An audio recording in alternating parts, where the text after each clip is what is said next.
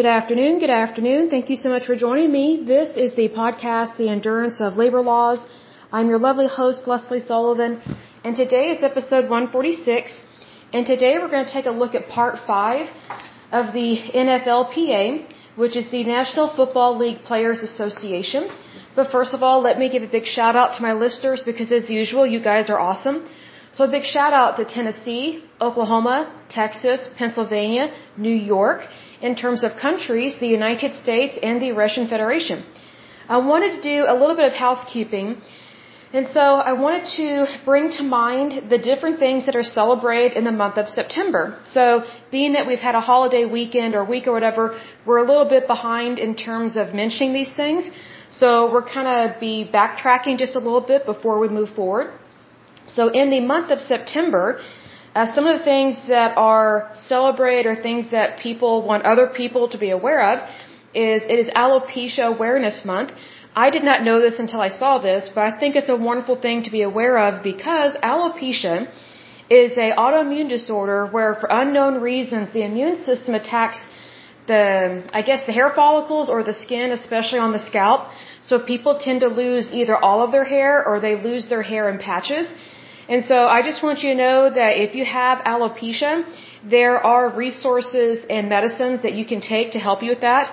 There are pills, and I think there might even be injections or infusions because a lot of autoimmune disorders, they almost always originate with something going on in the immune system. So one thing you can take typically is you can take a immune suppressant or a DMD, which is called a disease modifying drug.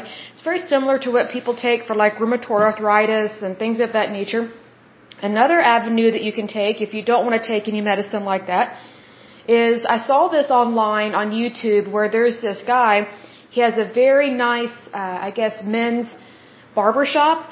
And what he does is he helps bald guys um, with a tattoo on their head to make it look like they have hair. So this is a very much a specialty. So what this guy does is he he designs a haircut or a look that you know a bald gentleman or a woman would want, either way. And so what he does is he tattoos their scalp in the shape of that haircut that they would normally have if they had hair. What's really cool is that whenever these people get these tattoos on their scalp, you you can't tell it's not hair typically unless they tell you, oh, it's not hair, it's, it's a tattoo. So it just looks like a guy has hair, but it's been shaved. So it looks really cool. It's really neat. Um, the number one thing I like about that is whenever you see the guy's facial expression, whenever they, they turn the chair around and they show him what he looks like, almost every guy that has gotten this done has broken down in tears. And some of these guys are very like manly men, right? They're kind of the tough of the tough. And to see a grown man cry, there's just something genuine about that. So if you have alopecia, whether you are a man or a woman, uh, do look up these really nice barber shops that do tattooing on the scalp to make it look like you have hair. So FYI, be aware of that. The month of September is also baby safety month, so that's good there. If you have a baby and you need help uh, with the car seat being put into your vehicle, one thing you can do is contact your local fire department and the firemen, they will help you with that. Usually what they do, maybe they do this once a month or once a year, I don't know. It kind of depends on your area. But what they typically do is they have a day where they set aside the firefighters for um, inputting those car seats into people's vehicles and just walking them through the safety of the car seats. Because you would think that car seats would be simple. They're not. They've been made so complicated by the manufacturers, it's insane. It's, it's not simple like back when I was a child, not by any means. Um, another thing that is celebrated in the month of, of September is a Better Breakfast Month. I think that's pretty cool. I didn't know that. Um, one thing I've learned about cooking is that for breakfast, you can definitely cook a breakfast casserole. Normally, I can't stand casseroles because I hated them as a child because they were usually really gross. They were usually like some kind of chicken pot pie dish, which I'm not a fan of that at all. I don't like gravy, peas, carrots. I, I just, I'm not a fan of all that. But these breakfast casseroles are really good. They, they're some of my favorites. There's this one breakfast casserole that I really like. It has scrambled eggs, cheese, onions. I add red bell peppers because I love red bell peppers. It has sausage. You can add bacon like crumbled on top. Has cheese, sour cream, And then, oh, of course, salt and pepper. So these taste so good. So you cook this large casserole and you can have that every day for like a week. I mean, at least for breakfast. Me personally, because I live by myself, I was eating it almost twice a day, every day for a week because it tastes so good. So, you know, it's one of those things, go with what you like, right? So it's really good. Plus, when you have that much protein for breakfast, usually I didn't have to eat for hours afterwards because the protein really gave me a lot of energy and it also helped me with exercising because it helps to rebuild muscle that gets broken down when you're exercising. So really good there and burns calories. The other thing that is celebrated in the month of September, it's, it is a classical, it says classical music month. Now even if you do not like classical music, I think you actually do. I think you just haven't found the right composer. So I think that there are a lot of people, they don't understand classical music because it's not considered modern music. Well, at one point, all music was new. So whenever you hear these classical pieces, at one point in time, that was probably the one hit wonder way back in the day, like the 1600s, 1700s, 1800s. So it's one of those things, you know, to have music appreci- appreciation, I think is important. Um, you know, one of my favorite composers is Vivaldi and he is a French composer. I love his work. Um, you might recognize his musical pieces. One of them is called The Four Seasons. It is a very popular, um, I would say it's a stringed instrument uh, composition. There are other, other instruments that can be played in it, but most of, most of his stuff is more violin based or cello based, and that's what I love about it, but that was very, that was very common um, during the time that he wrote those pieces, and also is very common for the violin to be used in France at that time. A lot of his works were written for the Catholic Church because he was a parish priest. Technically, he was not your typical parish priest. He was predominantly a priest that wrote music for the Catholic Church. So he wrote a lot of these masses, such as like maybe a requiem. He also wrote vespers, and some of his vespers that he wrote are just so beautiful. So for sure, check him out and check out other uh, composers and just see what music you, you actually like. So that's really cool. Because I've learned a lot about musical composers over the years. So like for example, I'm not a fan of very many modern composers because a lot of their music to me, it's not beautiful. But then again, I was raised on Bach, Mozart, Beethoven, Vivaldi, a little bit of Dvorak and Schubert. Schubert, um, he died, I think, in his early 30s, very young, but he wrote so many pieces, and one of his best pieces, you might recognize it, is Ave Maria. So he wrote that, and it's just such an amazing piece that is still used today. It's used at so many different types of ceremonies, and it's just a beautiful piece to hear whenever you go hear the symphony or the orchestra, so I think that is a wonderful thing as well. So in terms of the days of September, I'm going to list off these different days of September until today. So for sure, September 1st, they celebrate, I say they, it's just on a calendar of what things are celebrated, but um, it is World Letter Writing Day. I don't know why that's particular. Then they have for September 2nd was World Coconut Day. I think that's pretty cool because I love coconuts especially coconut oil because it's really healthy for your skin. Also, let's see here, moving on to September 3rd because we're just a little bit behind, is World Beard Day. I'm not a fan of anything to do with beards um, because there's so many men, they don't keep them up very well and they look really gross. Like they just let them grow like peat moss or something, or Spanish moss, I should say. And um, I'm not impressed with that. I think it's gross. I think when it's neat and tidy, almost like, you know, what the Persians do or the Iranians, like they have very short beards, like really close to the face. They really know how to upkeep their beards. Americans, not so much. I think they need to work on that for sure. Also for September 3rd was International, sorry, International Turkey Vulture Day. I wasn't aware that would ever be celebrated. Also was International Bacon Day. I love that because I love bacon. September 4th was World Sexual Health Day. I didn't know that was important in regards to that, unless you're talking about, you know, going and get a, a um, what's it called, a annual exam like a Pap smear, a mammogram, and then also men also need to get, you know, their prostate exams, things like that, and also do blood work to check your cholesterol, things of that nature. And let's see, September 4th is also World Samosa Day. Then it was also, let's see, moving on to September 5th, was International Day of Charity. I think that's really good. It never hurts to help somebody out that is less fortunate. Doesn't list anything for September 6th. Um, September 7th was Global Talent Acquisition Day. I don't know what that means. I think that's kind of weird. I don't know if that's like a HR holiday. Who knows? And then September 8th is International Literacy Day. I find that kind of to be an oxymoron because we're not even teaching our children to learn how to write their names anymore. Like they're not being taught to print their name or to write their name in cursive. And that is part of literacy. So, you know, we have people that are now in their 20s, usually early 20s now, they don't know how to write their names because they've been raised on computers and iPhones so much and they relied on that technology in schools that these kids don't have that skill set. That's really sad because writing your name and being able to write a sentence is basic.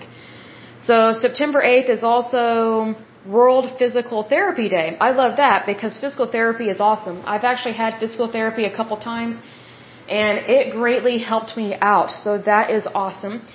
In terms of like I guess it also mentions that in terms of how these our months are broken up, you know, we have weeks within each month, right? Well, the first week of September, there's a couple different things that people have celebrated or I guess kind of bring attention to. For the first week of September, there was National Childhood Injury Prevention Week, which I guess is very important because children tend to hurt themselves and get in accidents. Hence, they keep our ERs in business. Another thing that's celebrated during the first um, week of September is National Waffle Week. I think that's awesome because I love pancakes and waffles. I'm more of a pancake gal than I am waffles. Kind of depends on the batter.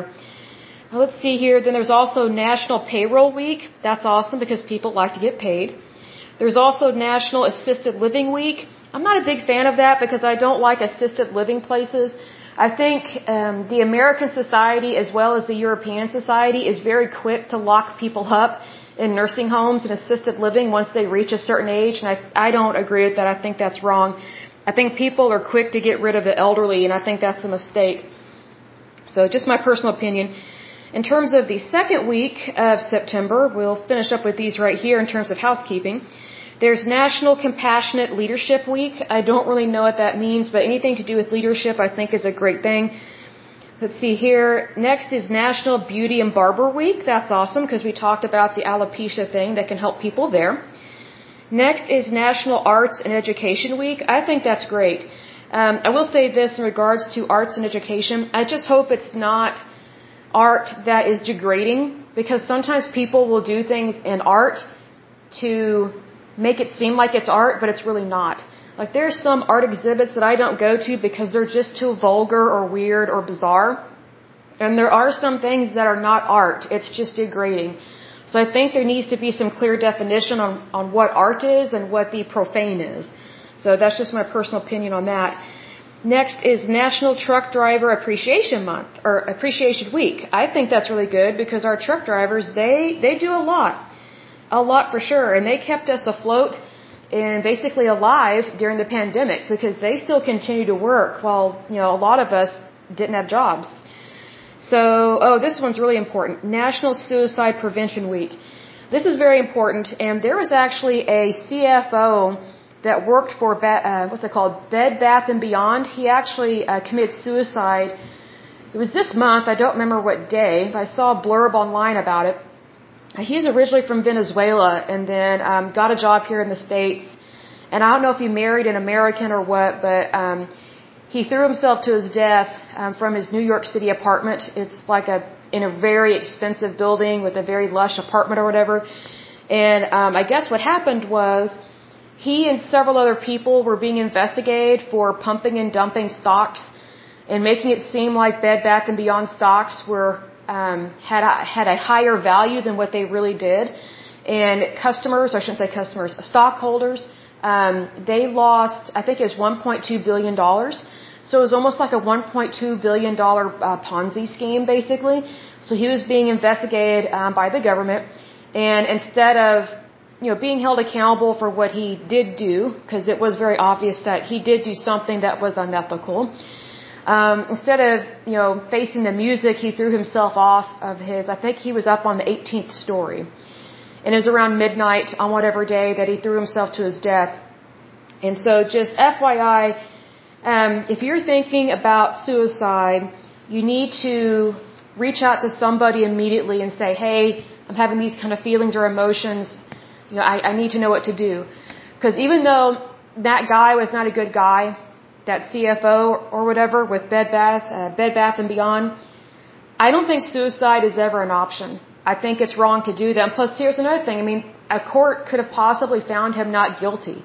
So even though things can look really bad for you, don't give up. I still think he, he should have been held accountable for what he did, as well as what the other people did that were in cahoots on the pumping and dumping of these stocks. But, you know, killing yourself is never the answer.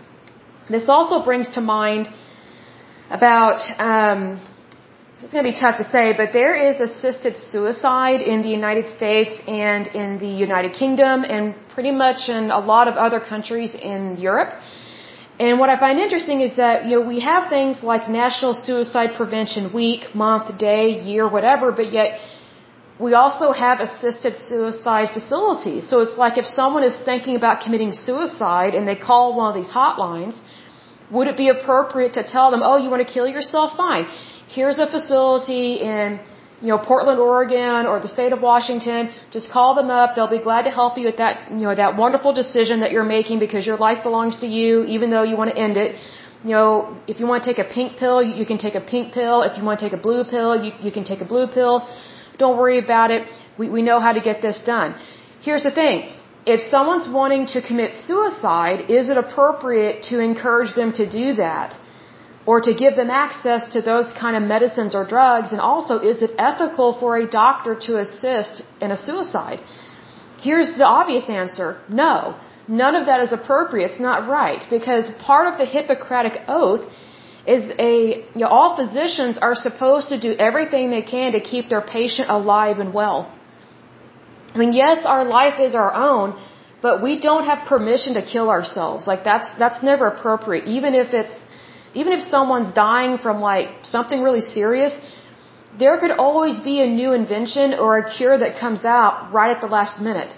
Like you have no idea what kind of drugs and, you know, research and development are being invented and you know being released onto the market in terms of modern medicine. Like you have to give things a chance. So just FYI, if you're thinking about suicide, please stop in your tracks and don't do that. You know, give your life a chance. And I, I mean that sincerely by giving, you know, give yourself a chance. You know, just, I've learned this over the years, just when things look really bad, things get better. So please be aware of that because it is very much important that people understand that your life is very valuable and that you are not on this earth by accident. It is very much intentional. God loves you. You know, He wants what is best for you. And if you think your life is not worth living, then I think you really need to pray about that and give God a chance to help you with those feelings, those emotions, those thoughts. Because to want to end your life, I, I think is, it, it's such a travesty. It's, it's so horrible. You know, because I look at it this way: whenever someone commits suicide, whether assisted or not assisted, it's always very sad. It's never, oh, I, I'm glad they did that, or you know, I've never heard someone actually be happy that you know someone died when they had cancer. I have heard people say that, well, they're well, they're not going to be suffering anymore. Well, you know that that doesn't really address the issue of course, if someone dies, they're not going to suffer from the cancer anymore, but they're also, they also are not going to be living anymore. See, here's the thing. I think people forget that drug trials go, are going on all the time. And the United States is still number one in terms of medical innovations and inventions. And in terms of drug trials, we still have the most drug trials being conducted on the planet. So if you are suffering with something that is supposedly terminal or serious or, or whatever the case may be, you need to look up all the different drug trials going on within the United States and maybe sign up for one. It might cure you. It might heal you. I mean, why turn down a healing? You know what I mean? Like just, that's what I mean by give yourself a chance. Like don't, don't make a rash decision. Always look into life, not death. That's how I view it. Also going on for the second week of September, moving on to something more positive because I don't like to be Debbie Downer, It is National Biscuit and Gravy Week. I'll skip the gravy because I'm not a fan of that, but biscuits, bring them on. I love it. And then it is, in terms of the 8th through the 10th, it is National Days of Prayer and Remembrance. Then we have National, I think that's Nephrology Nurses Week. I'm not sure how to pronounce that word. Then we have Line Dance Week. That's the second week of September. Then we have National Healthcare Environmental Services Week. I don't really know what that means in terms of healthcare environmental services. I have no idea. Um, let's see here. In terms of, let's see, I guess from Sep- from September 5th to September 11 is National um, Historical Black Colleges and Universities Week. You know, I kind of think that's a little odd, and here's why. And please hear me out on this. This might offend some people, but we just have to say it like it is. You know, I've always found it racist to have black colleges and universities as well as to have black fraternities because it's it's reverse discrimination. And I know from going to college, whenever there was something going on um, with civil rights or racism or something, um, the black fraternities that we had on campus were notorious for beating people, you know, just being cruel to people because they were upset about something that was going on in the news media or they're claiming that someone's racist. And I was like, oh, so you think because you're black that gives you permission to overreact and beat up white people or whoever you're angry at and be cruel. It doesn't give you permission to do that. Your, your skin color should not determine your decision making. It should not determine what organizations you join or do not join. And I have to say this, the black fraternity on campus uh, of one of the universities I attended was one of the most racist fraternities I had ever seen in all of my years. I mean, it was horrible. Those guys, well, and there were some, I think the black girls, they had their own sorority as well, if I'm not mistaken. They were some of the most racist, hateful people I had ever met. And I just thought, you know, I understand that we had slavery here in the United States, but that's past tense. We don't have slavery anymore. And here's the thing, not a single person that is alive today was part of that slavery movement in the United States. And if anything, slavery, it came over here from the UK and from Spain. It was not founded in America, but you know, some of these people, they, they just kind of get lost in their hatred and they don't want to acknowledge history. And I think that's very, I think it's racist and very ignorant to do that. So me personally, I don't think it should be legal to have black colleges and universities and fraternities because it's not legal to have white colleges and universities and white fraternities. So to me, it's reverse discrimination. So that's my personal opinion, and that's because I've seen the dangers of these um, these organizations that focus only on the color of your skin. It was it was always a problem in college. It was just horrible. And and for those that think that it's okay for um, African Americans to have their own colleges, their own fraternities, things like that you are very ignorant as well. Like you do not understand what these groups think, say, and do. You do not understand the hatred that they have for other people, especially white Americans. And here's the thing. Just because someone is white, that doesn't mean that they're, that they are American. And here's another thing. White is a color. It's just like the color black. It's a color. So if we're not supposed to be racist, then we shouldn't be looking at people based on the color of their skin, which is exactly what these black colleges, universities, and fraternities do. Like when I went to college and I, you know, I had to deal with some of these crazy people on campus. I mean, just the hatred that came out of their mouth. And it was usually during International Culture Week or something and so, you know, like I went to a couple different events where we got to try like different types of food from different countries, which was awesome.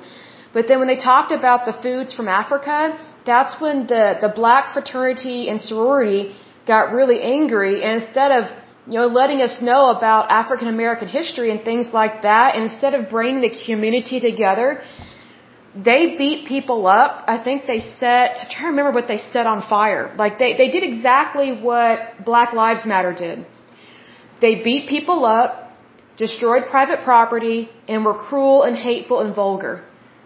So, I mean, the apple doesn't fall far from the tree, does it? I think it's really sad. But that is all that I have for, uh, in terms of talking about the month of September. In terms of talking about what specifically this episode is about, we're going to be talking about part five of the NFLPA, which again is the National Football League Players Association. So let's go ahead and talk about this a little bit. So the time frame that we are going to be discussing is from 2009 to present. So this is called the DeMaurice Smith era. So it says here, following the death of Gene Upshaw in 2008, Richard uh, Berthelsen was named interim director, serving from August 2008 until March 2009. Then the NFLPA board elected DeMaurice Smith for a three-year term as the executive director. I think that's really awesome that they actually elect people and they not just appoint people because I think it's a mistake just to appoint somebody because that's favoritism and nepotism. Surprisingly, this organization did not and does not show favoritism in terms of who they elect for their executive director because they, they cast votes, they cast a ballot. I think that's the best way to deter favoritism and nepotism is to have equality within that. So I think that's really good. Now, this guy, DeMaurice Smith, he's done a really good job at helping this organization be more professional. However, there are some people that do not agree with him or like him because he's, I guess, kind of aggressive and controlling. And when I looked him up and saw his picture, I was like, oh, okay, I could see that. He kind of has this stern um, look about him, like like he's going to punch you in the face kind of look. So he's he kind of looks like a jerk. I don't know if he actually is one, but you know, there are some people that the way they walk and talk and speak, it doesn't always give the impression of friendliness. That's what this guy is like. He does not have the impression or give the impression of friendliness. It's more about a power and control. And here's the thing, whenever someone gives that impression and it's not out of kindness or being a gentleman, it typically tells me they should not be in leadership. Um, however, he has done a really good job at helping NFL players to make millions of dollars. So I guess, you know, having that jerk uh, facial expression, I guess, helps him get them more money. So maybe it's just a front. I don't know. But there was a lockout in 2011, and it was due to a contract and agreement that expired, was terminated, and then they had a hard time coming to terms with or coming together with the NFL to work out what they wanted.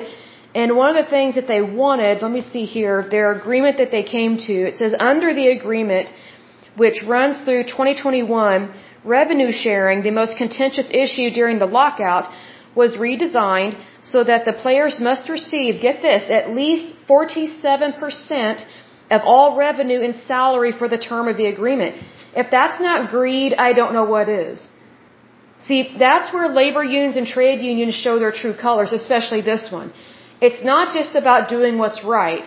It's about money, the love of money. See, currency and money in itself is not the root of all evil, but the love of money is the root of all evil. And here we see evidence that this organization and the NFL and the NFL players, they have a problem with the love of money, which is very evil. So, hence, they, they demand and want at least 47% of all revenue in terms of the salary. So that is really shocking to me. And here's what I want to say about this.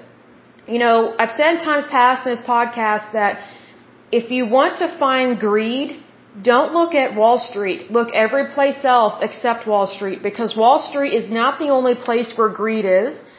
And that's not where the, the most of it is. And that's not the only place where it's located. I would always look basically under a rock to see, okay, what's being hidden? Well, greed is being hidden within the NFL and within this organization. Like this is 47% of the revenue. Okay, we're talking millions, if not billions of dollars. And these players think they deserve it, which they do not. They're already overpaid. They're already over incentivized. They get cushy benefits that the average American does not get. And here's the thing.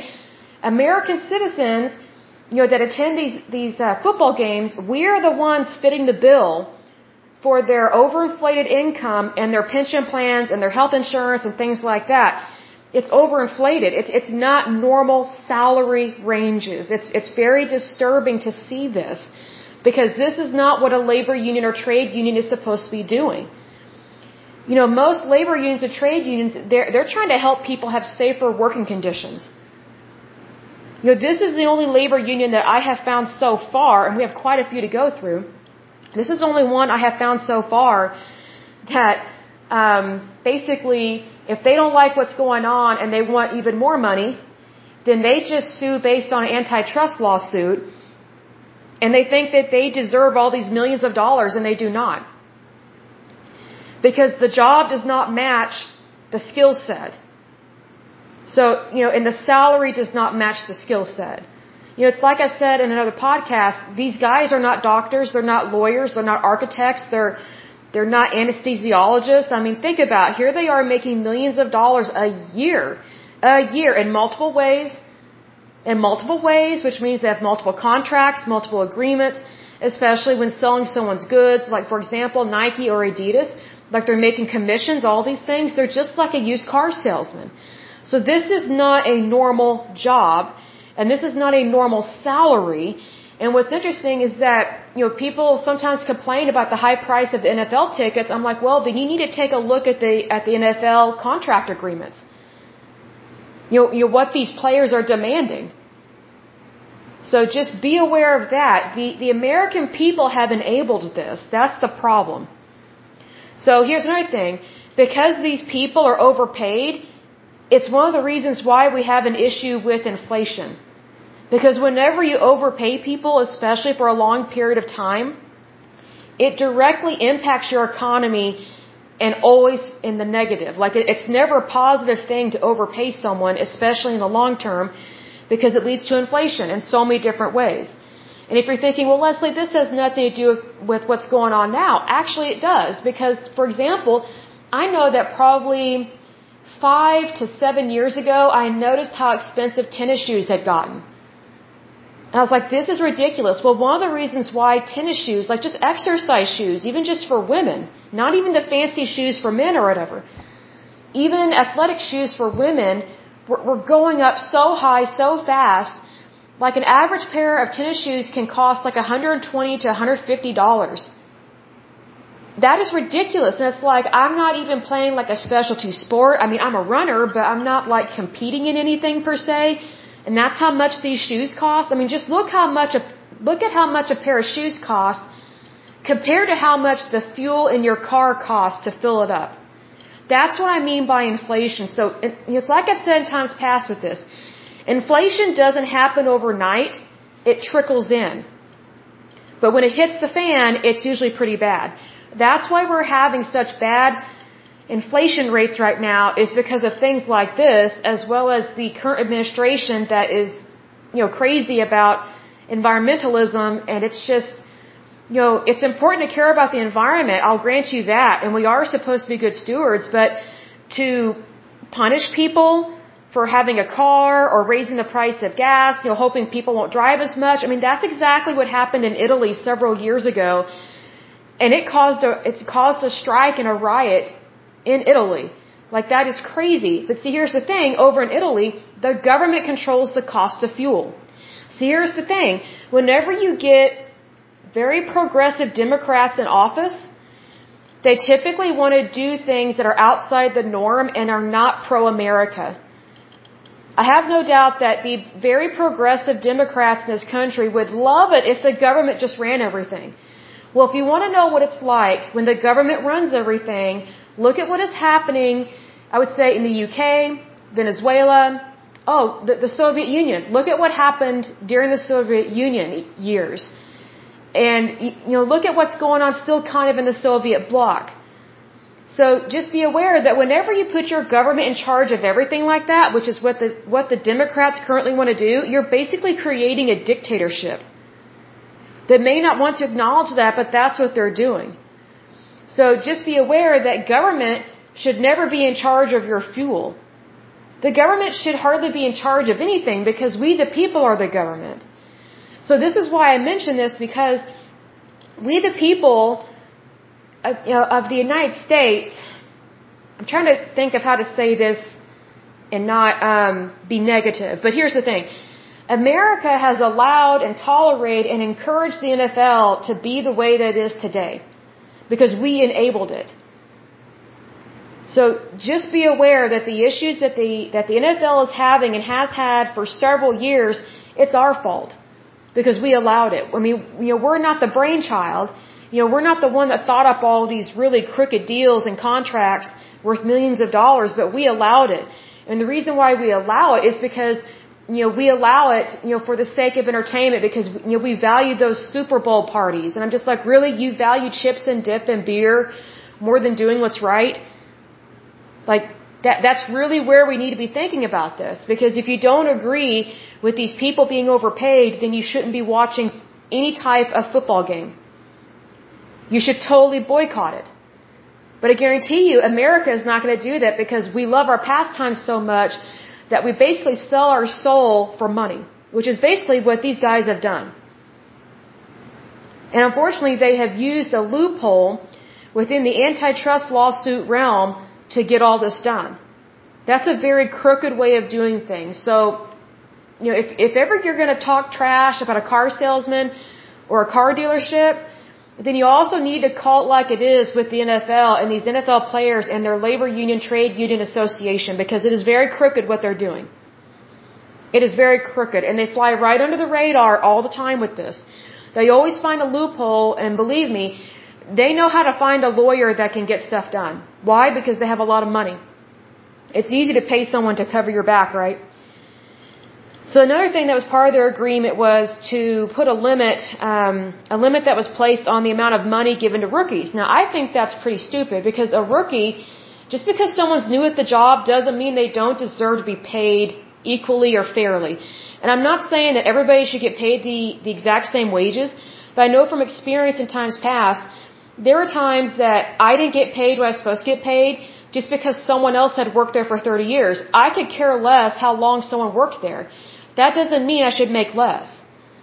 Like your employment is based on your experience and how good you are at your job. Like you shouldn't have to work somewhere for 20, 30, 40, 50 years in order to make really good money. However, whenever young people speak up about this, and I spoke up about this all the time, especially in my 20s, whenever I spoke up and said, hey, just because I'm younger than you doesn't give you permission not to pay me what I'm owed and what I deserve. And it's very rare that I say what I deserve. What I'm saying is, you need to pay people appropriately for their skill set as well. So whenever I see that, that they're not paying the rookies what they should be getting paid, that is a true and telltale sign of fraud and embezzlement. So just be aware of that. Hopefully they're doing audits. Hopefully so, internal and uh, internal and external. Goes on to say $50 million was set aside annually, so every year $50 million is set aside for medical research, and approximately $1 billion would be set aside for retired player benefits over the life of the agreement. Now here's the thing.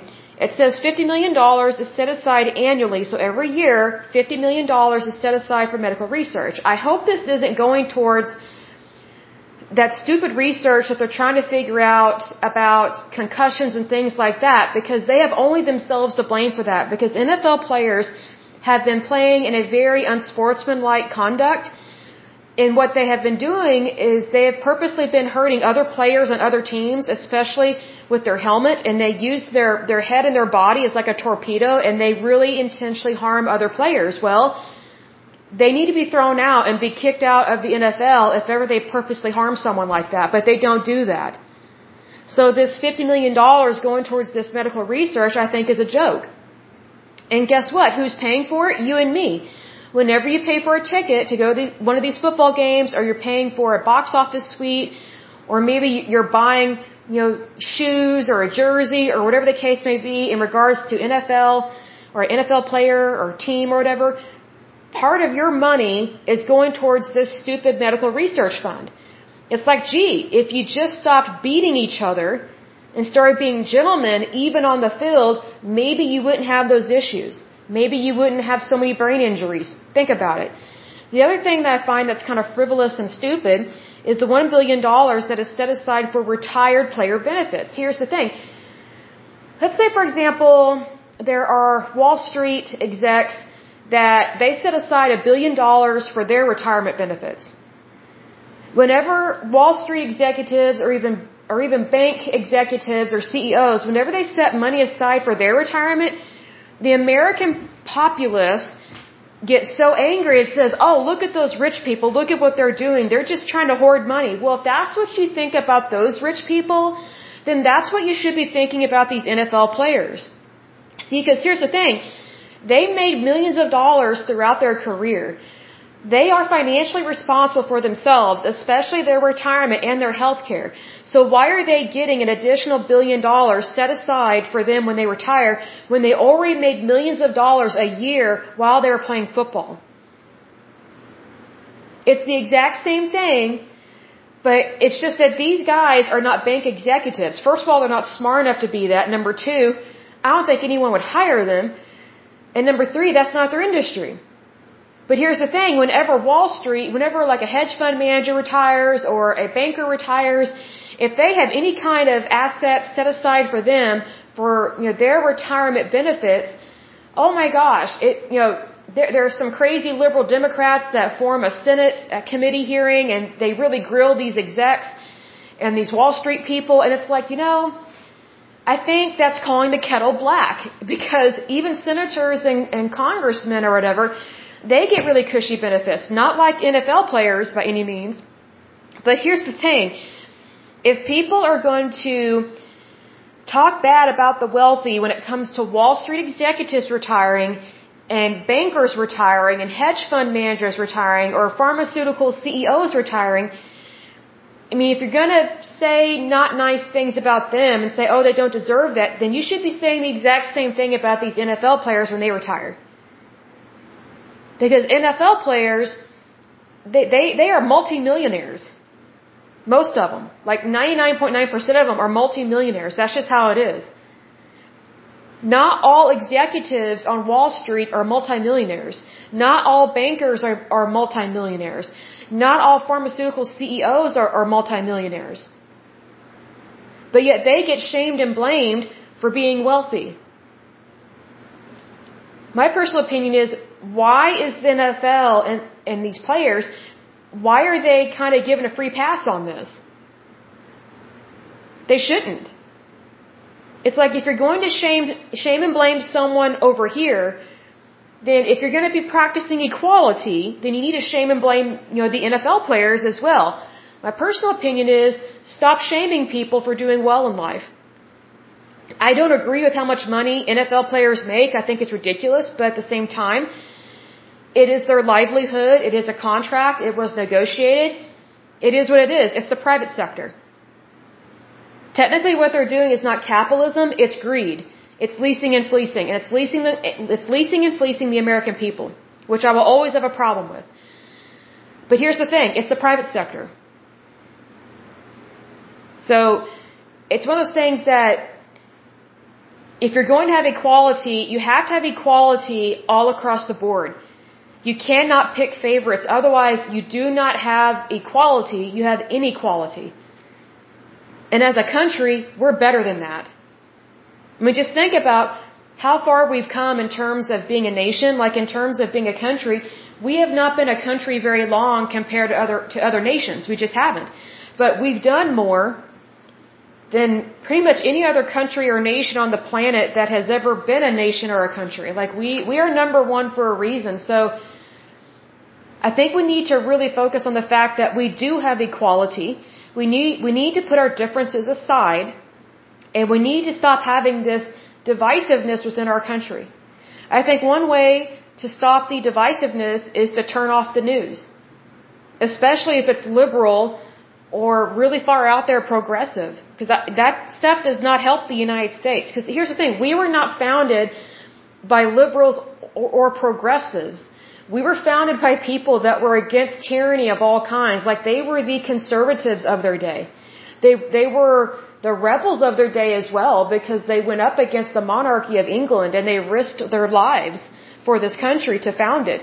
But, you know, being liberal and, you know, and crazy Democrat or, or progressive that was not on the radar in terms of the United States until I would say, at least politically, until like the 1960s or 70s. Now, radicals and progressives had already entered the country. Uh, they had immigrated here. They're, they immigrated as anarchists. And so a lot of these anarchists, they started labor unions and or infiltrated labor unions to think in, in an anarchist kind of way. So a lot of that thinking was already here, but it didn't go mainstream until like the 60s or 70s. And I think the only reason why it went mainstream during that time is because you had the invention of birth control, you had the sexual revolution, you had the legalization at a federal level of abortion, and then you had, oh, had Jimmy Carter become president, which was a nightmare for our country. So it's just one of those things that when you have all these things line up, I can see why the United States has had some of the issues that it's had. But I do think that we can always make it better and we can always have a better country. But you cannot have a better country if you are playing favorites. And that's one of the things I don't like about the NFL. Like, like I remember, I think I've said this before in a previous podcast, you know, in regards to domestic violence, the NFL, you know, they, they had the nerve to lecture the American public during a NFL game on a commercial about the dangers of domestic violence I'm like, wow, so does that mean you're going to stop hitting your own women first before you start lecturing us about stuff? Like, we already know about domestic violence out here in the real world. You know, I guess it's the NFL players that don't understand that, hey, you can't be breaking the law like that, so why don't you take your own pill first before trying to lecture us? See, that's the arrogance and the audacity of the NFL. They think that they are the geniuses, the whiz kids, and that because they make millions of dollars, that gives them permission to tell other people what to do. It's just the opposite. It's just the opposite. You know, we're equals. Like just because someone makes way more money than me, that doesn't mean they're better than me. I mean, I wish them well. I think it's great that they are tremendously successful, but that doesn't give them permission to lecture me or tell me what to do or to shame me or blame me or try and convince me that their way of life is better. It, you know, it's just money is money. Like I look at the person's character, and when I take a look at the at the NFL and their players, I don't see very much character. That's why I think that every single one of those NFL players should be given a Bible. I really do because it's rare for for NFL players to be good Christian holy men. It's rare for them to be good husbands. It's rare for them to be good boyfriends or fiancés. It's rare for them to be a good parent. It's rare for them to be a good dad. How sad is that? How sad is that? That these guys, they're put on a pedestal like they can do no wrong and they make millions of dollars, but they, they are some of the worst examples of how to live your life in terms of being a part of society. That's my issue. I think every single one of those men has a golden opportunity to be a Christian, Christ-filled individual and to be a, a good, holy man and be, you know, be like King David, a, a man after God's own heart. See, here's the thing. When you have problems with greed, when you have problems with the love of money, which again is the root of all evil, it's very difficult to be holy when you're unholy. That's why I wish these guys would be given a Bible and actually read it. Because I think they, they have a responsibility in our society to be good examples, especially to young men. But the kind of example that they are to young men right now is not very good. It's more like, look how much money I make and look at, you know, how much I can get away with. That's the example that I see going on within the NFL, and I don't think it's very good for our young people. I just don't. I think things could be a whole lot better, and I think the NFL owes it to the American people to stop being greedy and to act like gentlemen. You know, it never hurts to have class. It never hurts to have class.